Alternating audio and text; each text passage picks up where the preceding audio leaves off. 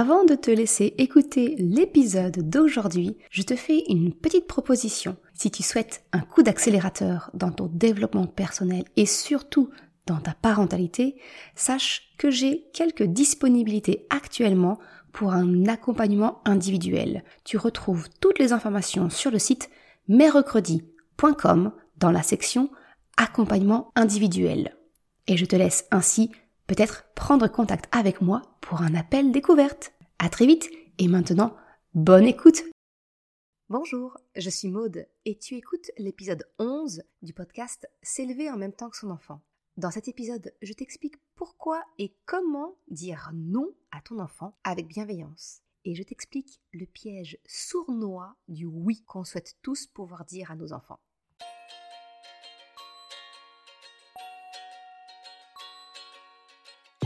Salut et bienvenue sur le podcast S'élever en même temps que son enfant.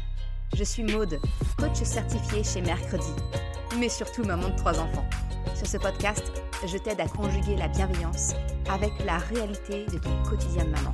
Utiliser ton choix d'une parentalité bienveillante comme un accélérateur de ton propre développement personnel. T'aider à changer de regard sur les situations que tu vis avec ton enfant pour t'en servir, pour grandir et apprendre sur toi. Eh, bonjour, bonjour, je suis très contente de te retrouver aujourd'hui pour ce nouvel épisode. Aujourd'hui, j'aimerais t'accompagner pour apprendre à savoir poser un cadre clair et bienveillant avec ton enfant. Savoir lui dire non sans susciter trop, on va dire, trop de frustration et de colère. Mais je souhaite surtout te faire prendre conscience, avant tout, d'un piège que tu ne soupçonnes peut-être pas, celui qui apparaît lorsque tu dis oui à ton enfant pour lui faire plaisir. Je vais donc, dans un premier temps, t'ouvrir peut-être les yeux sur le piège sournois du oui. Pourquoi dire non à ton enfant est une bonne chose Et petit spoiler, ça n'a rien à voir avec le fait de soi-disant lui apprendre la frustration. Non, non. Et c'est enfin d'apprendre à savoir dire non d'une manière, dirons-nous, diplomatique, en te donnant les deux éléments clés. Petit disclaimer. Tout ce que je te partage aujourd'hui est valable dans le cadre de la relation avec ton enfant, mais ça l'est également dans n'importe quelle relation que tu peux avoir avec les autres, que ce soit dans ta sphère amoureuse, familiale, professionnelle, sociale, etc. Essaie et tu m'en diras des nouvelles. Double effet qui se coule garanti. Tu te sentiras mieux dans tes baskets et en plus, la communication avec les autres sera nettement simplifiée. Avant de rentrer dans le vif du sujet, j'aimerais te demander si ce podcast t'est utile et que tu trouves les épisodes intéressants, eh bien ce serait de peut-être me laisser une note ou un commentaire par le moyen que tu souhaites, que ce soit en message privé, par mail ou sur la plateforme d'écoute si elle te le permet. Cela me permettra d'améliorer le contenu que je te propose. Un grand merci d'avance. Alors, commençons par le début. Prends conscience que dire oui quand tu penses non, en fait, c'est la source des conflits et des tensions que tu as dans ta famille. Ça peut te paraître un peu tordu, mais réfléchis bien. N'as-tu pas accepté dernièrement un prospectus dans la rue alors que tu voulais l'éviter? N'as-tu pas accepté une invitation chez des amis, chez des collègues, ta belle famille alors que toi, ce que tu voulais, ce dont tu rêvais, c'était de chiller sous la couette pendant un week-end devant un épisode de ta série préférée et ne pas bouger? N'as-tu pas accepté de lire une histoire supplémentaire lors du rituel du soir à ton enfant alors que tu n'attends qu'une seule chose, que le rituel du soir soit fini et que tu puisses commencer à avoir un peu de temps pour toi, à voir ta soirée?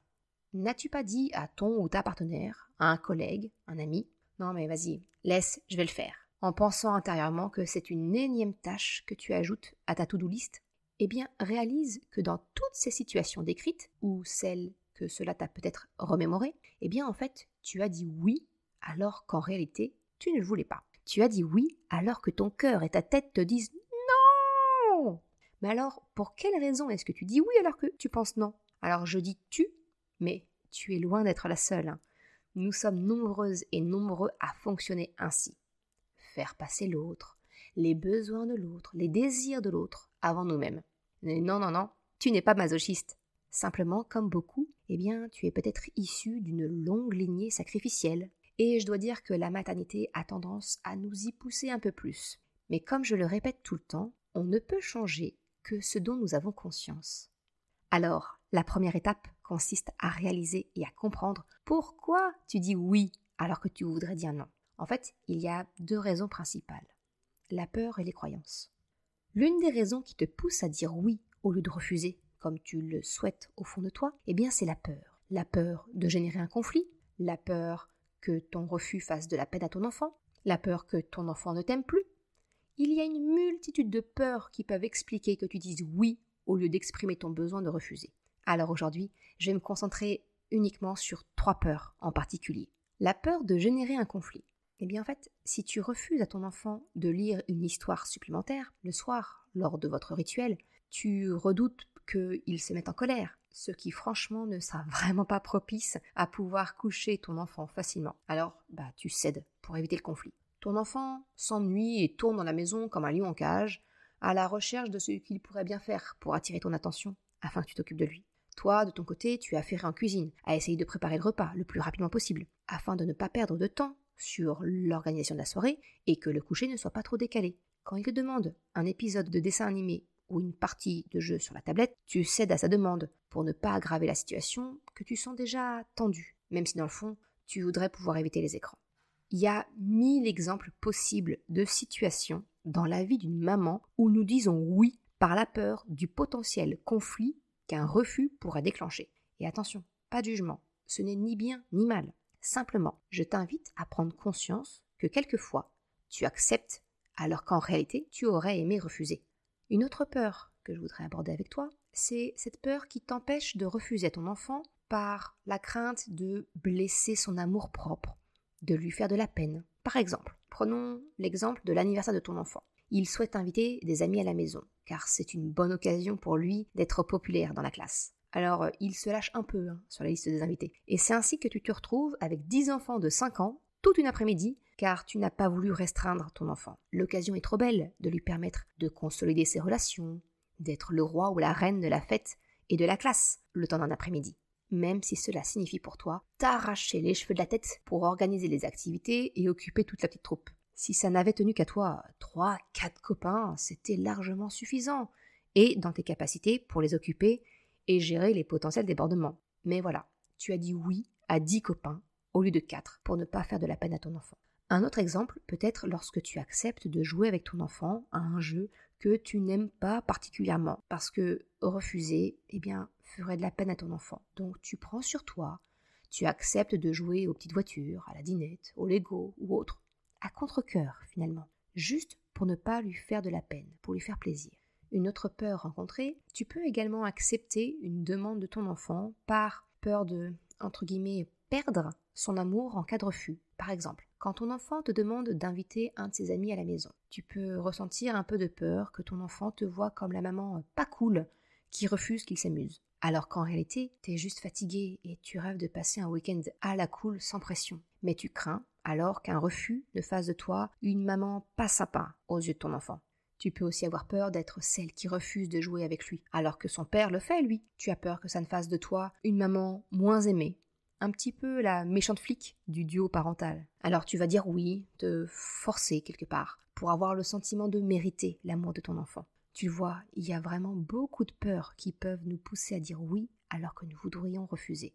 Mais au-delà des peurs, il y a également les croyances. Alors les croyances, en développement personnel, c'est vraiment tout un système de pensée que nous développons et que nous considérons comme étant notre vérité absolue. Cela peut couvrir des croyances globales qui sont issues de la société, alors si je te prends un exemple de croyance issue de la société, bah, par exemple ça va être la place du père. Le stéréotype c'est papa au travail, maman s'occupe des enfants. Ah, on est bien d'accord, aujourd'hui cette croyance globale, elle est vraiment en train d'évoluer, et heureusement j'ai envie de te dire.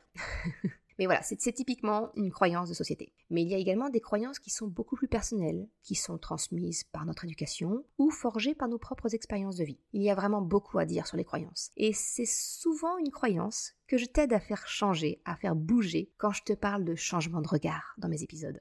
Mais pour en revenir à notre sujet, j'identifie deux croyances issues de la société, deux croyances principales qui finalement nous conduisent à dire oui alors que nous aurions préféré refuser. La première croyance, c'est de penser que dire non, c'est mal. Parce que dans notre société, refuser une demande, c'est plutôt mal vu. Nous sommes habitués, nous sommes conditionnés à ne pas refuser de prime abord. Et ça commence dès notre enfance, quand nos parents réprimaient nos non, nos refus, nos oppositions. Tu vois le lien avec ton choix d'une éducation bienveillante? Et peut-être que comme moi, comme beaucoup, eh bien on t'a appris à ne pas t'opposer, à accepter cette forme de domination de l'autre, car c'est l'autre qui décide pour toi. Et quand tu t'opposais, bah, tu faisais face à une contrainte encore plus forte. Alors je ne vais pas parler ici hein, du modèle de relation domination versus coopération. Je ne parle pas ici des impacts que ce type de relation peut avoir sur ta confiance en toi. C'est un point que j'ai abordé dans l'épisode 5, les quatre clés pour développer la confiance en soi de ton enfant. Mais je veux aujourd'hui te mettre le doigt sur la leçon inconsciente que tu as tirée de cela.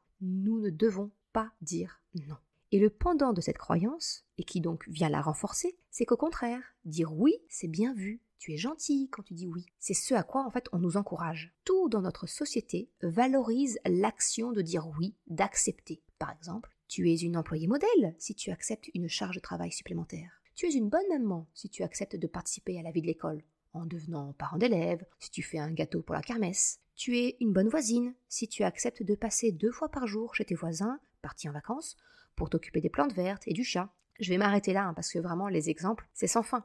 Tu le vois accepter une demande de l'autre a toujours été valorisé. Déjà, quand tu étais enfant, tu étais valorisé si tu étais celle qui acceptait de prêter le jouet avec lequel pourtant tu t'amusais bien encore. Hein. Tu le vois, là encore, en filigrane, tu as appris inconsciemment que dire oui, c'était bien, mais qu'en plus, faire passer le besoin, le désir de l'autre avant le tien, c'était une bonne chose. Alors, je ne te demande pas de devenir un monstre d'égoïsme, parce que je pense que sincèrement, si c'était le cas, tu ne serais pas en train de m'écouter. Mais je pense qu'au contraire, ça te serait très bénéfique d'apprendre à replacer le curseur un peu plus au centre, entre d'un côté l'égoïsme et de l'autre côté le sacrifice et le don de soi. Et là encore, je te parle en connaissance de cause. C'est vraiment quelque chose sur laquelle je travaille sur moi encore énormément aujourd'hui. Bref, tu le vois, il se peut également que tu acceptes quelque chose de ton enfant alors que tout au fond de toi crie le contraire poussé par cette croyance que faire passer les besoins de ton enfant avant les tiens, c'est bien, que c'est justement ce qui fait de toi une bonne personne, une bonne mère, une bonne maman. Il y a vraiment mille raisons qui peuvent te pousser à dire oui alors que tout en toi crie non. Mais ne te méprends pas, nous faisons toutes et tous cela avec nos enfants, dans nos relations. Ce n'est ni bien ni mal, je le répète encore une fois. Je ne dis pas que tu dois arrêter de le faire. Je te dis juste d'en prendre conscience et de le faire si et seulement si tu le fais en connaissance de cause, sans en faire porter le poids sur l'autre, sur ton enfant.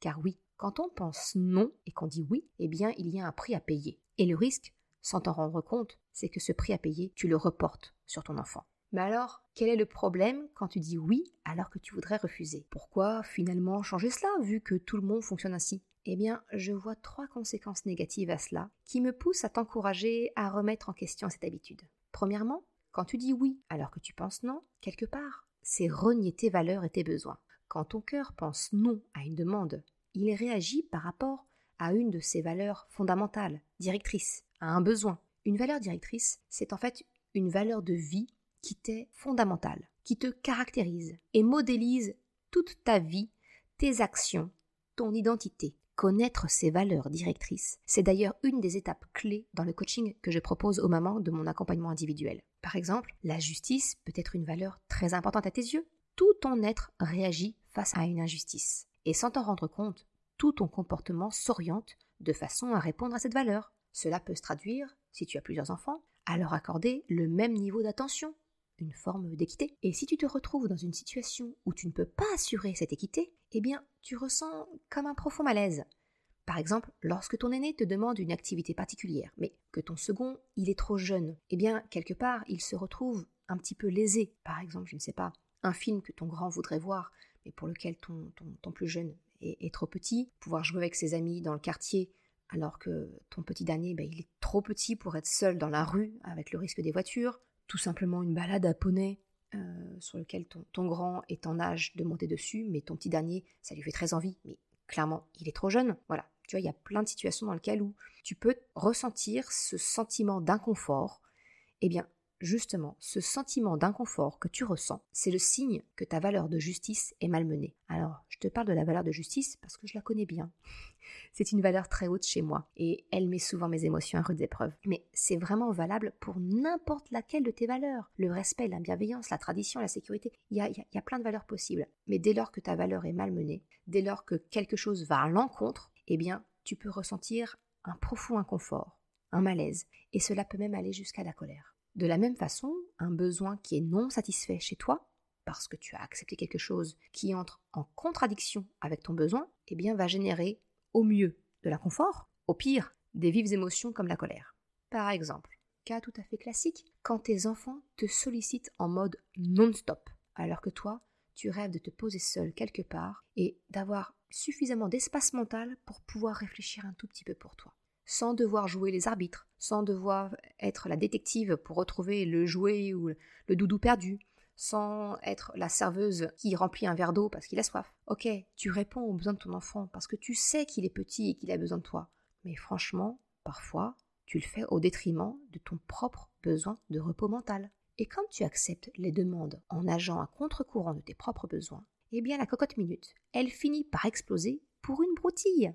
Parce que dire oui en reniant tes besoins ou tes valeurs, ça finit toujours par coûter plus cher à la fin que si tu avais refusé d'une manière diplomatique. Mais ça, on le verra dans la deuxième partie. Je continue ce lancée pour te démontrer que dire oui tout le temps n'est finalement pas la bonne solution. Le deuxième effet négatif, c'est que quand tu dis oui alors que tu penses non, eh bien, tu peux, sans t'en rendre compte, développer une certaine forme de rancœur vis-à-vis -vis de ton enfant quand il va de nouveau faire une demande.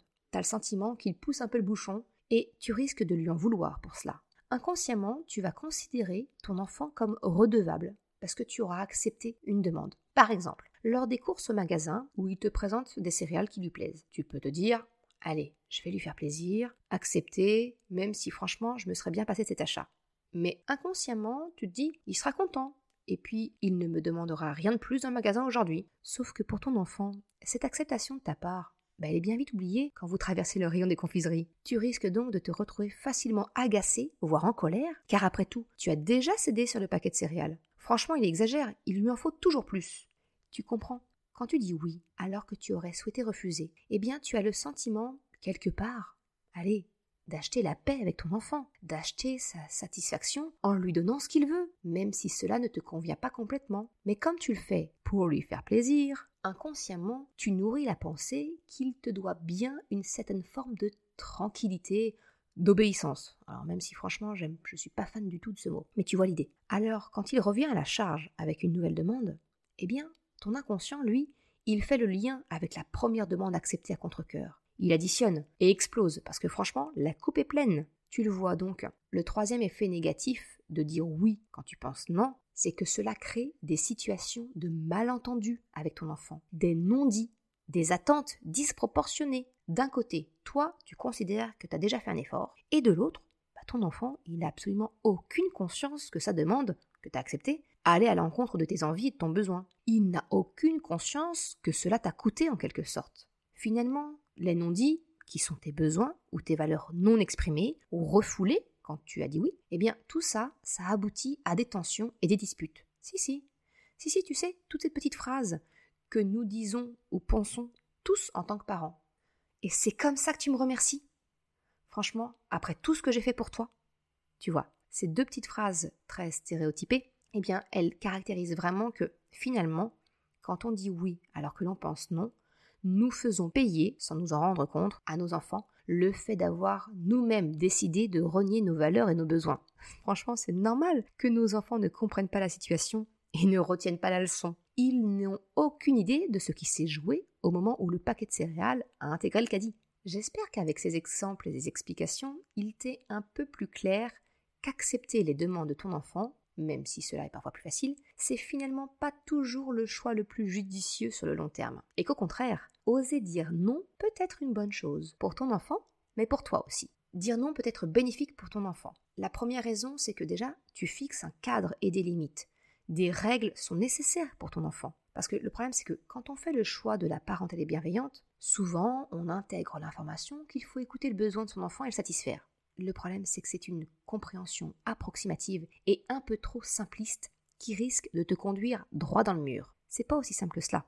Être bienveillant avec ton enfant, c'est accueillir les émotions, les besoins, mais également de fournir un cadre à ton enfant, des règles à respecter, que ce soit pour sa sécurité ou pour lui permettre de s'intégrer à la société.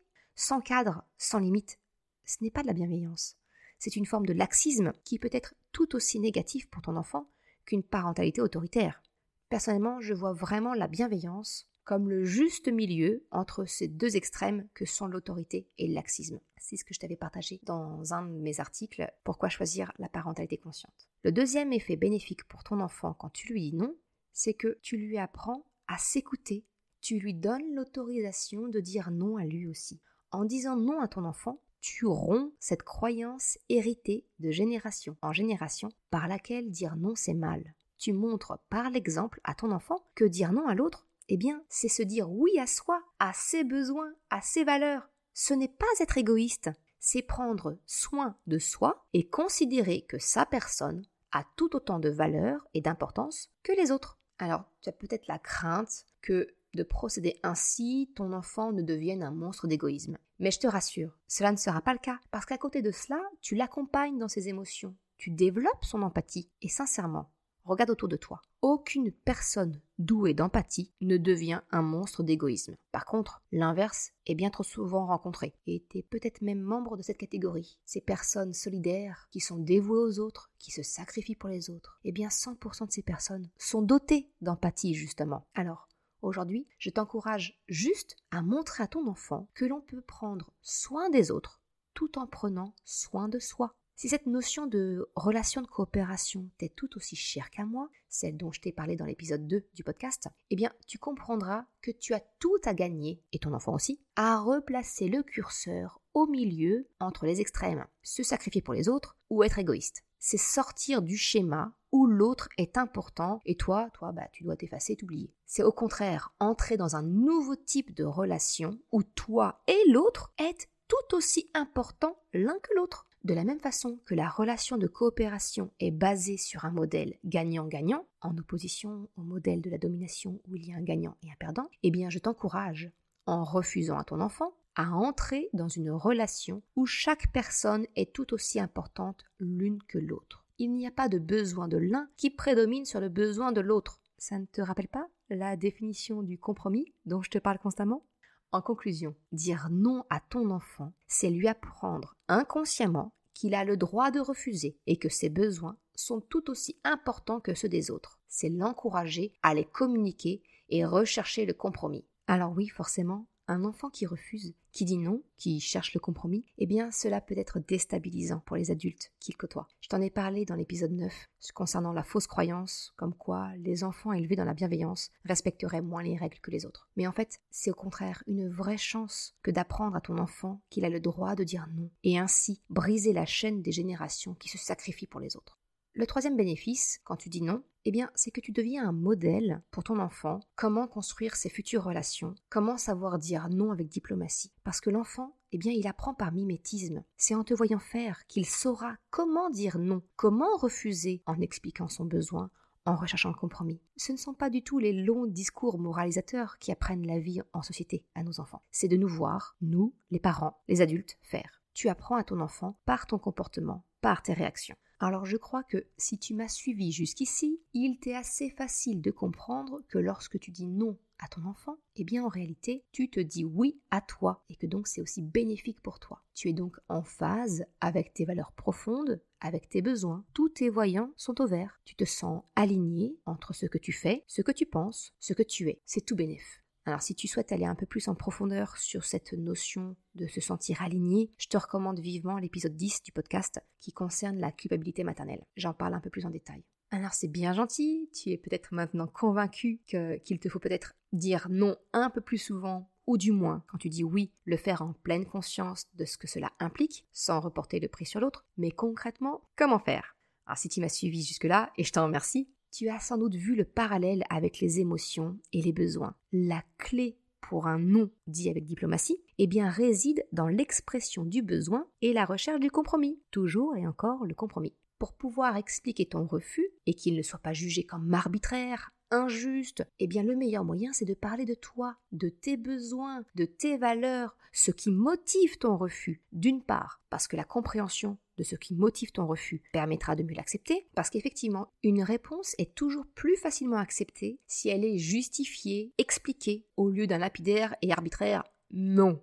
Y a une expérience psychologique que je, te partage qui a démontré qu'une décision, eh bien, est vraiment plus facilement acceptée dès lors qu'elle est expliquée. Dans cette expérience, il s'agissait en fait de personnes qui faisaient la queue à une photocopieuse. Et une personne demandait alors à doubler pour passer immédiatement, ne pas faire, ne pas patienter, ne pas faire la queue. Dans le premier cas, eh bien, la personne demandait simplement à passer devant. Et 60% des personnes ont accepté de la laisser passer. Dans la deuxième expérience, cette même personne demandait de les doubler pour passer immédiatement en ajoutant une petite justification. J'ai cinq photocopies à faire, puis-je passer devant vous? Car je suis pressé eh bien là, 94% des personnes ont accepté. Et ce qui est intéressant, c'est que dans le troisième cas, la justification apportée n'avait pas de réelle valeur. Parce que la justification, c'était j'ai cinq photocopies à faire, puis-je passer devant vous? Car j'ai des photocopies à faire eh bien 93% des personnes ont accepté. Tu le vois, une explication permet de faire accepter plus facilement les choses. Je pense que cela aide à faire accepter le refus, car en parlant de tes valeurs, de tes émotions, de tes besoins, eh bien tu fais appel à l'empathie de ton enfant ou de l'autre d'une façon générale.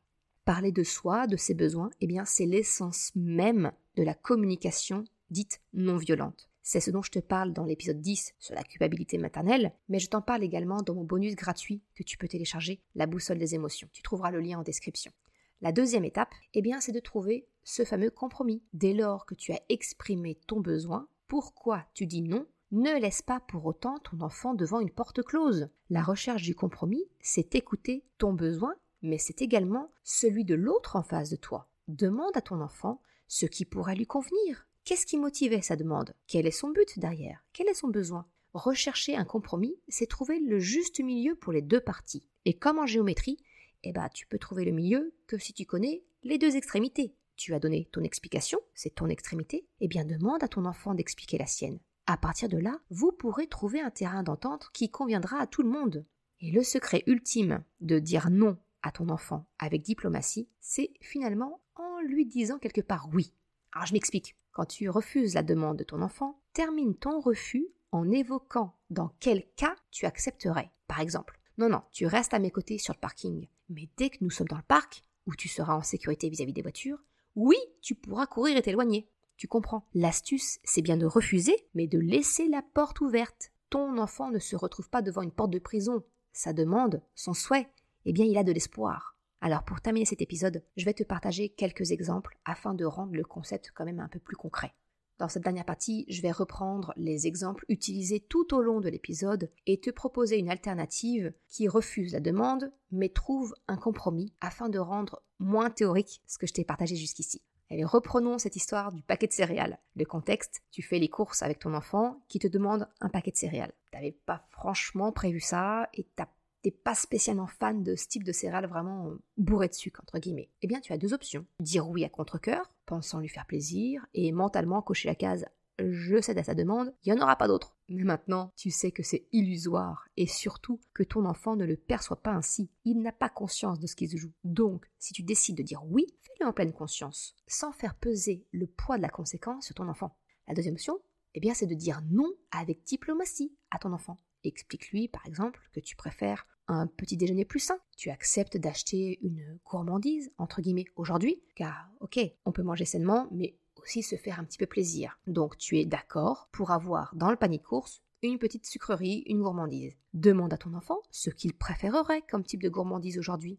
À lui de choisir. Dans tout le magasin, il en choisit une. Qu'est-ce qu'il préfère? Une tablette de chocolat Un paquet de biscuits ce paquet de céréales là, et la prochaine fois, il pourra changer et prendre un autre type de gourmandise.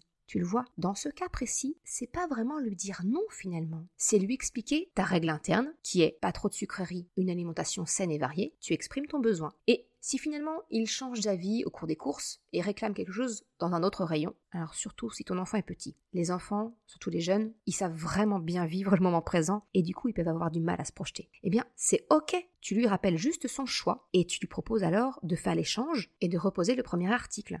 En procédant ainsi, c'est vraiment gagnant-gagnant. Les besoins de chacun sont entendus et pris en considération. Ton enfant repart avec une gourmandise, toi, tu te retrouves pas avec euh, un rayon de confiserie complet dans ton caddie. Le deuxième exemple, c'était, tu te souviens, ce rituel du soir à rallonge. Une histoire supplémentaire, un massage. Voilà, le contexte, c'est, en fait, derrière tout ça, c'est ton enfant qui cherche à te conserver auprès de lui au moment du coucher. Toi, comme tous les parents, probablement, tu rêves de pouvoir fermer la porte et t'affaler dans le canapé ou simplement avoir un moment à toi ou avec ton ou ta conjointe. Mais voilà, ton enfant te réclame une histoire supplémentaire, un massage, une berceuse, que tu restes près de lui. Eh bien encore une fois, tu as deux options. Dire oui à ces demandes, rester encore et encore sans en voir la fin, tu finis par t'énerver et t'agacer, car tu vois ta soirée fondre comme peau de chagrin, et puis tu finis par exploser et te fâcher. Ou alors, bah dire non à ton enfant. Tu lui expliques ton besoin. Tu es fatigué de ta journée, tu as travaillé et ou tu as géré le quotidien de la maison, tu n'as pas eu de temps pour toi, seul ou en couple aujourd'hui. Explique à ton enfant, montre-lui le parallèle, que lui, il a eu des moments pour jouer avec ses amis, des moments pour lire ou jouer seul. Eh bien, toi aussi, tu en as besoin. C'est pour cela que, admettons, à 20h30 ou 20h45, 21h, quelle que soit ta limite en fait, mais définis l'heure à partir du moment où débute ton petit moment calme à toi avant d'aller te coucher, ta soirée. Et que ben, le fait de lire une histoire supplémentaire, de faire un, massage, de chanter ou autre, eh bien c'est du temps en moins pour toi. Explique à ton enfant que si finalement c'est ce qu'il préfère, une chanson ou un massage, eh bien vous vous le notez pour demain soir. Et même encore mieux, tu peux lui proposer d'être plus efficace après le repas pour avoir plus de temps pour le rituel du soir. Comme cela, il sera sans doute possible de faire tenir la lecture et le massage avant le début de ta soirée à toi qui débute, admettons, à 20h45 par exemple. Le but, c'est vraiment de responsabiliser ton enfant en lui faisant prendre conscience de tes propres besoins. Ta soirée à toi, elle débute à telle heure. Et s'il est super efficace avant, eh bien le rituel du coucher peut être plus long, sans déborder sur ta soirée. C'est gagnant-gagnant. Si ton enfant t'explique bah, qu'il n'a pas sommeil, eh bien par exemple, tu peux l'autoriser à lire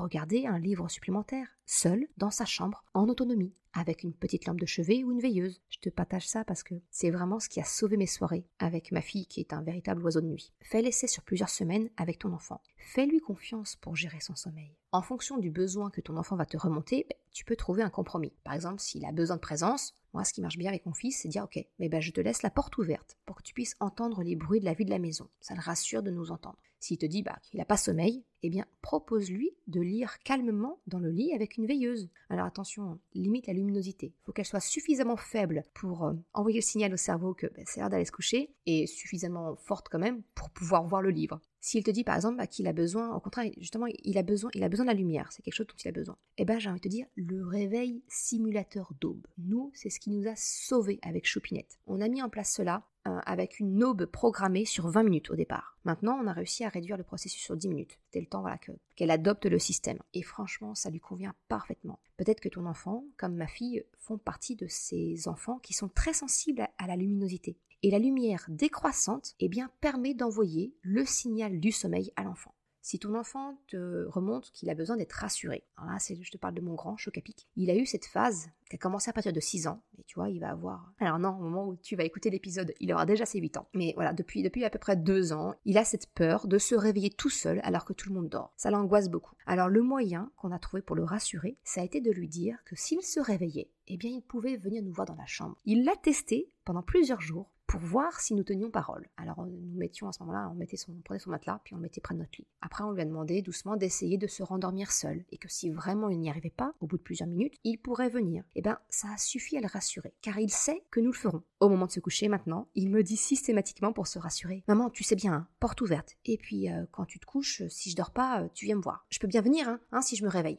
Tu vois, il a besoin de se rassurer pour se coucher. Et finalement, aujourd'hui, il ne vient plus du tout dans notre chambre car il parvient à se rendormir seul. Mais voilà, en conclusion, explique ton besoin de moment à toi, à ton enfant. Fixe l'heure afin que ton enfant en ait conscience. Tu peux aussi trouver une, horloge et mettre un visuel pour que ton enfant visualise à partir de quelle heure c'est un moment à toi. Ça, c'est le point de départ de ta négociation. Et puis ensuite, écoute son besoin et recherche le compromis.